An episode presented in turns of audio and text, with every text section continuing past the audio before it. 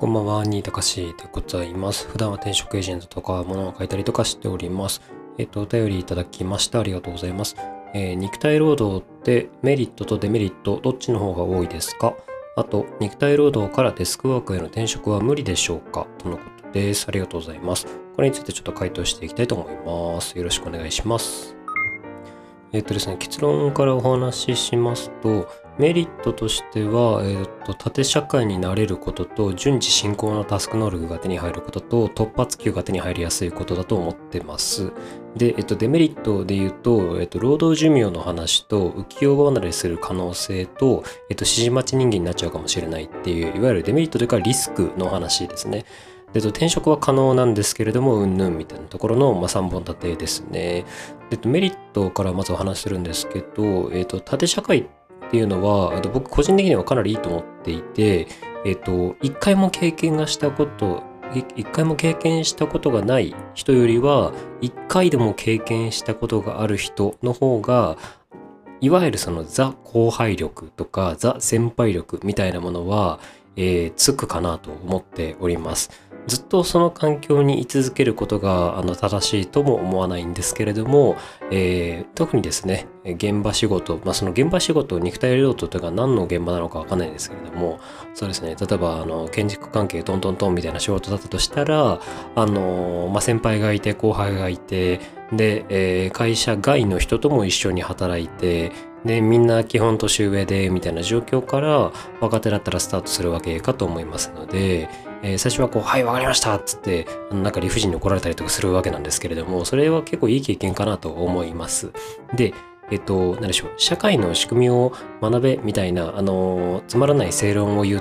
言いたいのではなくてですね、えーあこういう理不尽なことが待ってるんだなみたいなことを知っておくと、えっと、人に優しくすることを自分が、え選択するかしないか選べるようになるかなと思います。その組織にですね、組織というか環境に慣れちゃうと、なんか当たり前に自分もそうしてしまうと思うんですけれども、まあ、自分が辛い思いをしたからといって、相手に辛い思いをさせたいという人もいれば、自分が辛い思いをしたから理不尽なこう対応を後輩に取らないようにしようというふうに心がけることもできるかと思います。どちらかといえば、縦社会のメリットというのは人に優しくなるチャンスができるのかなと、相手の気持ちがわかるというふうに弱い立場の人の気持ちがわかるみたいなところは、あの、メリットというか強みにつながっていくんじゃないかなというふうに思っております。で、えっと、順次進行っていうお話なんですけれども、えっと、これちょっとプログラミング用語なので分かり分かりづらいかもしれないんですけどつまりあの物事を順序立てて正しくミスなく漏れなく遅れなくこなしていく処理していくっていう業務遂行能力のことを、まあ、順次進行と呼んでいるわけなんですよね。なので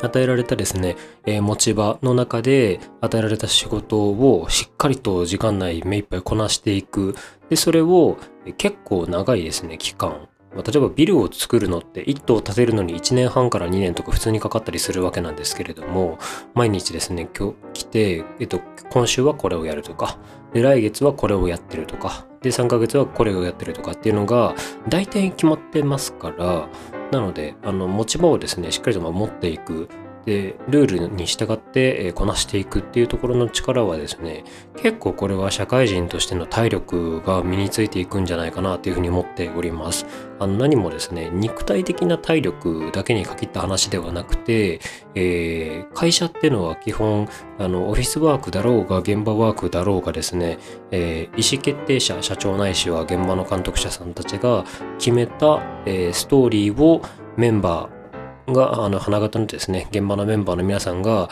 ちゃんとこなしていかないとですね、あの、描いた絵が、えぐちゃぐちゃになってしまうわけなんですよね。だから、あの、順次進行の能力っていうのは結構使えるスキルだったりするので、これもメリットなんじゃないかなというふうに思っております。で、最後、突発球ですね。これ、あの、あんまり言う人いないかもなんですけど、あの、例えばこう工事の現場で、えっと、外仕事ですとなった場合に、えーあ、なんか雷降ってきましたとか、台風来ましたみたいなことになると、明日現場休みでとか、今日現場休みでみたいなことって、まあ、ちょこちょこ起こるんですよね。で、えっと、会社によってはお金払ってくれなかったりするんですけれども、大体の会社はお金出してくれるので、あの、電話がですね、かかってきた時に、えっ、と、申し訳なさそうというか、残念そうなですね、声を出して、ああ、そうっすか、働けないっすか、すいません、じゃあ休ませていただきますって言って切って、おっしゃ、休みだ言って満喫できるみたいな。あの、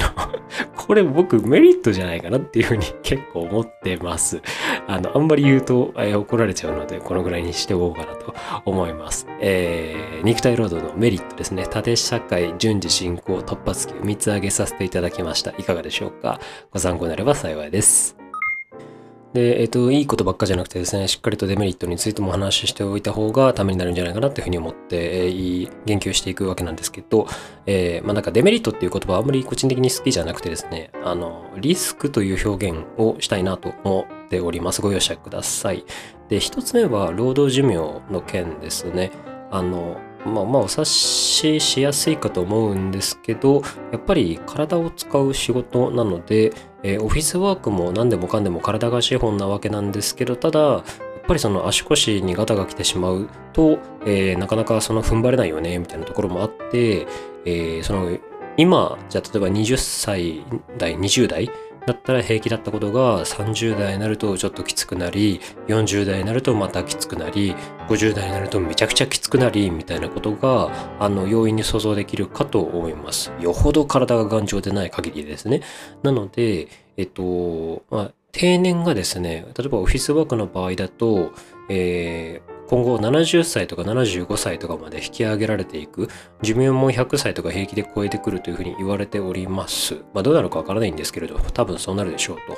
ということを想像しておいた方が、あのリスクというかデメリットで考えていくと、えー最悪の場合ですね、80歳現場労働みたいなことが起こりうるわけなんですよね。で、えっと、僕、末端冷え性なんですけど、夜、深夜にですね、工事現場のせですね、ガガガっていうふうに渋谷とか掘削してる様子を何度も目撃しているんですが、交通誘導の人結構おじおじいちゃんが多かったりしてですね、あ、このおじいちゃんよくさ、こんな寒いのに手振ってくれてるな、というふうに思うわけなんですよ。で、えっと、そんな風にですね、その体力がある方とか、まあ、その、場合によっては、えー本当にですね、その、オフィスワークの、えー雇用口がなくて、えー働かざるを得ないみたいな人もいるかもなんですけれども、ただ、そういう未来をそう自分ご自身で想像していただいたときに、きついなってもし思うんであれば、労働寿命が短いかもしれないっていうことは、えーリスクというふうに一つ捉えておいてよいかもしれません。で、えっと、浮世離れっていうふうにお話しした件なんですけれども、あの、これ、なんでしょう、その世間の、えー流行ってるものとか、なんかその国やら政府やら、あの、経済ニュースやらが言っていることが、あの、自分の仕事と関係、関係、関連？関連がですね、ないというか、紐付けが難しくって、なんか何言ってるかわかんねえな、みたいなことになりやすいのが、えっと、現場ワークしてる方の転職支援をしてて、結構聞く悩みだったりします。なんか世の中が流行ってるものとか世間を騒がせているニュースとかに全く自分が触れる機会がなくてなんか取り残されてる気がして嫌なんですよねみたいなことをおっしゃってたんですよね。なので、まあ、そういうことから察するにですねななんでしょうその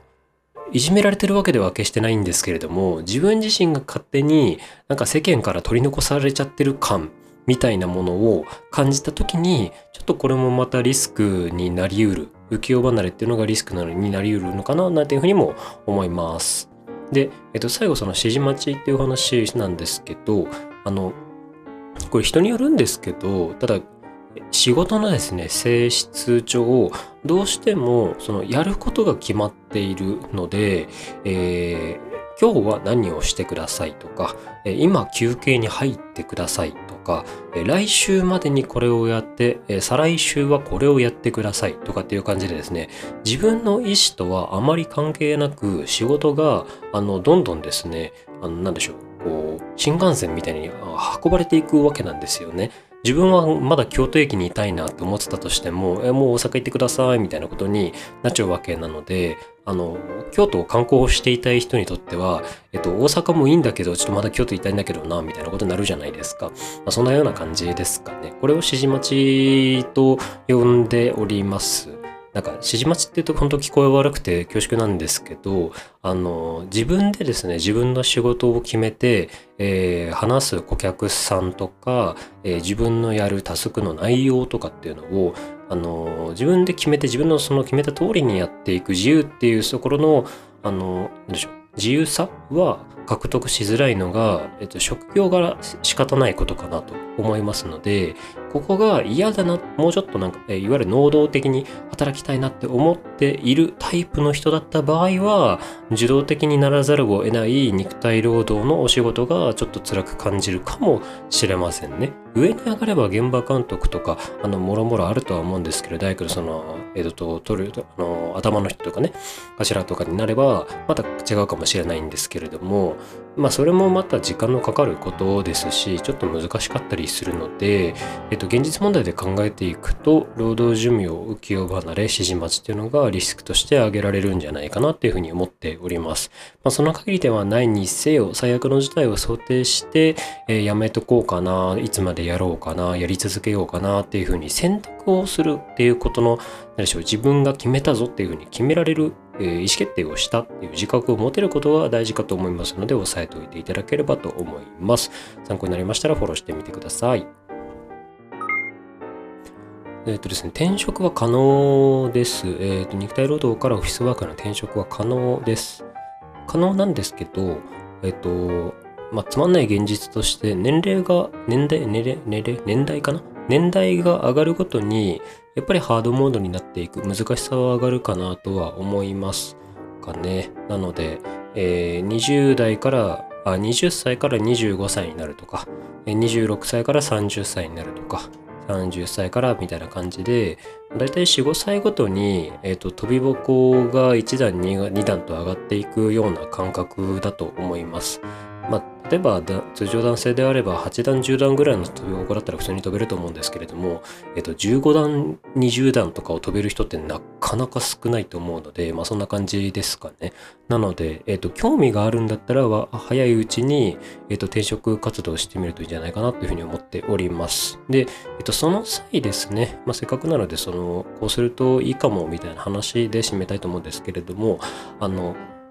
えっとですねおそらく懸念されることとして、えーと、ビジネス経験がないのでなんか何かを成したみたいな自分一人で成功したみたいな経験を職務経歴書とかに書きづらいなっていうふうに悩まれる方が多いんじゃないかなと思っております。で、えーと、そこに対しての打ち手として、えーと、結論成果をアピールする必要はないです。で、えー、と何するかっていうとあの、まあ、ビルは何と作りましたとか、家何と建てましたみたいなところは簡単に書いておいたらいいんですけれども、それよりも、えっ、ー、と、その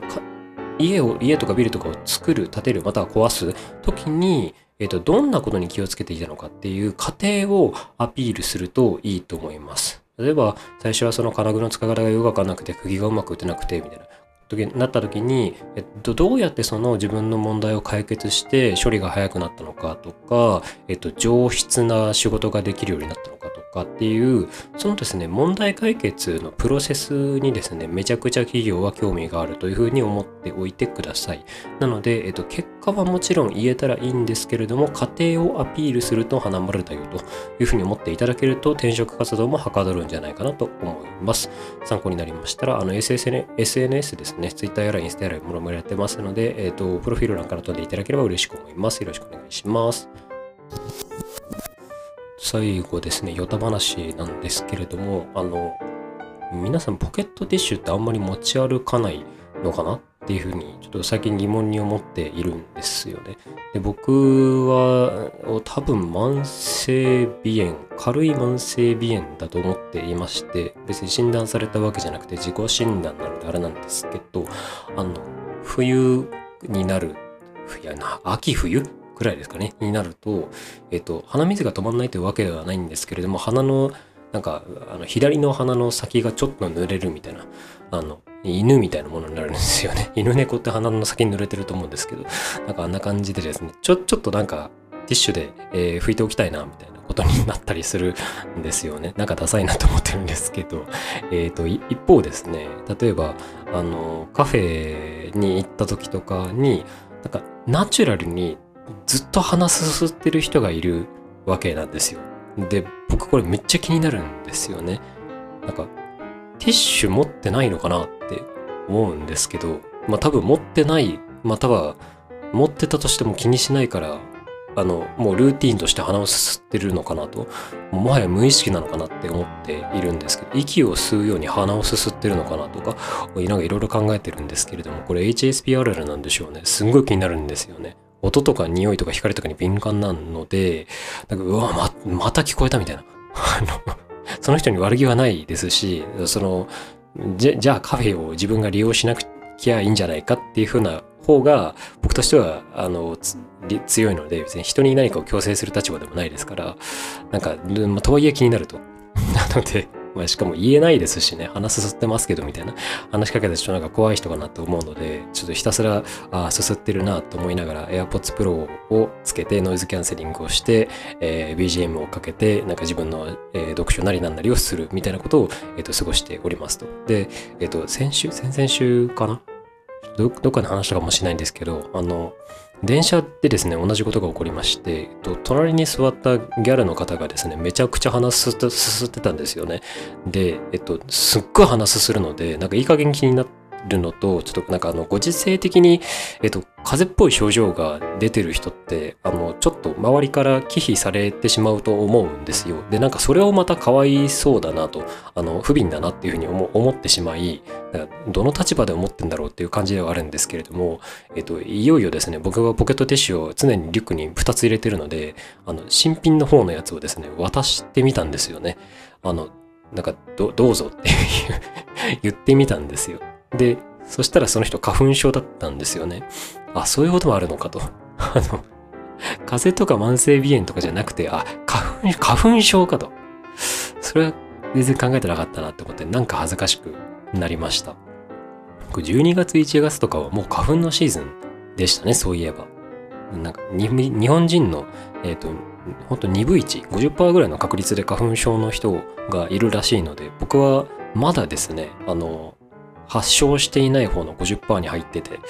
かなりハッピーだなと思っています。あの、同僚とかにですね、本当に花粉症がひどすぎて、もう目とか鼻とか真っ赤にしてこの時期仕事してる人がいるので、ああ、めちゃくちゃ仕事しづらそうだなと。特に僕のですね、仕事柄、えっと、多いと1日に50人、100人ぐらいかなと話したりするので、なんかそういうことも考えるとすっごいやりづらそうだなと思っているんですけど、ただ花粉症ってその先天で、先天性のものに限らず、なんかその花粉を溜めておける域値に達した瞬間に花粉症として爆発するみたいな。で、以後毎年花粉症が発症するみたいなことだと思っているので、なんか僕もいつ域値に達す達するかわかんないなって思いながら、ビクビクしながらですね、今年の冬も来たなと。今んとこ大丈夫なんですけど、えっ、ー、と、今年で30になるので、もしかしたら30代になったら、僕もですね、あの、いよいよ、あの、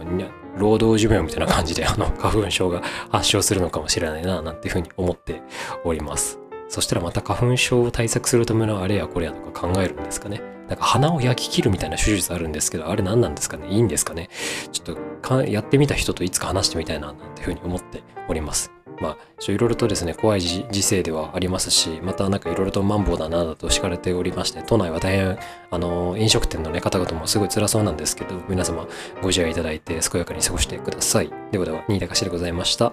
またお願いします。失礼します。